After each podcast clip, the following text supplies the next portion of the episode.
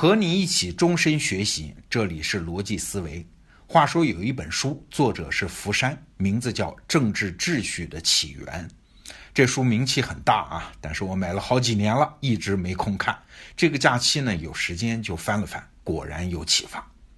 首先啊，我们得介绍一下福山这个人，他是日本血统的美国人，哈佛大学政治学博士毕业。一九九二年呢，他因为发表了一本书，那是红遍全球啊。那是二十多年前的事儿了啊！这本书的名字叫《历史的终结》。那这本书为什么红呢？因为福山在里面表达了一个当时觉得很震撼的观点。他说啊，自由民主制度这是人类政治制度的最后形态，从此之后就不会有其他形态了啊！所以才叫历史的终结嘛。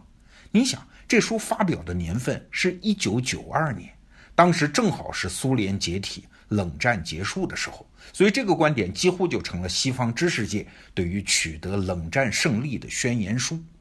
那意思就是啊，其他的政治制度，你们迟早是要发展成民主自由制的，没有其他出路的。我们西方人是在历史发展的终点等着你们。啊，那不管这个观点怎么样了，反正福山这个人因为这本书成为政治学界最有国际影响力的人。后来也多次访问中国啊，还受到了中国领导人的接见。但是啊，二十多年过去了，在今天我们要讲的这本书，也就是《政治秩序的起源》里面，哎，福山像是变了一个人，很多观点简直是一百八十度的大转弯。二十多年前的那本《历史的终结》是想解释一个问题，就是为什么自由民主制最终能够征服世界。但是时隔二十年，这本新书《政治秩序的起源》则是要回答另外一个问题啊，就是为什么这二十多年间，自由民主制度还是没能够征服世界呢？你想，这二十年来，国际政治发展的趋势确实和福山当年想的不一样啊。比如说，东欧转型有各种阵痛吧，非洲很多国家本来是按照西方的规划在搞民主趋势嘛。但是过程中反而出现了种族化和部落化的趋势，反而是倒退了。美军入侵伊拉克和阿富汗之后，在当地移植民主，好像也不是很成功。当然，最重要的变化是咱们中国啊，中国的制度显然不是西方人理解的那种民主自由制度。但是这二十年来，中国崛起，无论是速度还是规模，在人类历史上都非常罕见。如果说这是运气吧，那这运气未免持续的时间也太长了。如果说中国的制度错了吧，那又怎么解释现实呢？如果中国的制度有自己的优势，那福山就必须修正自己的理论。好在福山不是个政客，而是一个严肃的学者啊。就像他在清华大学演讲的时候说的：“我的思想是随着历史发展而发展的。”那既然理论和现实发展不匹配，那就只好修改理论喽。哎，于是就有了这么一本《政治秩序的起源》。在这本书里啊，福山是把一个国家的政治建构分成了三个部分。第一部分我们很熟悉，法治啊，这个不用解释了。第二部分呢叫问责，啥意思呢？其实就是民主啊，就是民众或者是精英能够对政府监督问责。啊，那法治和民主这两个因素，西方人经常谈，你也肯定很熟悉。但是真正重要的是第三个，也是福山在这本书里真正强调的东西啊，这是一个全新的东西。他把这第三个因素称之为叫国家建构。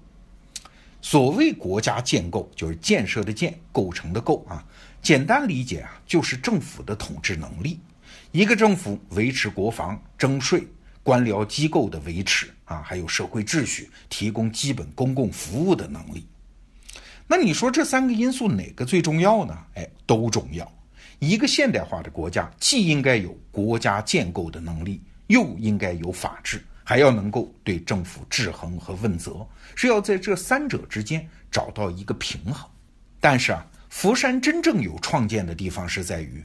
这三个因素中，他认为国家建构是最基础的因素，其他两个因素是在国家建构的基础上发展出来的。哎，你看，这就和西方人过去以为的那个政治模型不一样了。原来西方人呢，尤其是二战之后的美国人，他们认为改造不发达国家最重要的就是民主自由嘛，只要民主了，一切问题就可以迎刃而解啊。现代政治的建设过程就是民主化的过程。但是福山说不对呀，如果民主是唯一因素，那同样是第三世界人口大国，为什么民主制的印度的发展明显落后于中国呢？哎，原因肯定不是民主制度不好，而是印度在历史上一直是强社会弱国家，强问责弱治理啊，国家没有能力，一切现代化的发展都免谈，光有民主是没有用的。那我们进一步看历史发展的过程，我们都知道啊，西方民主的源头应该可以追溯到英国人在一二一五年搞的大宪章。我们以前逻辑思维节目也介绍过，那次呢是英国贵族通过一份文件制约了国王随便征税的特权。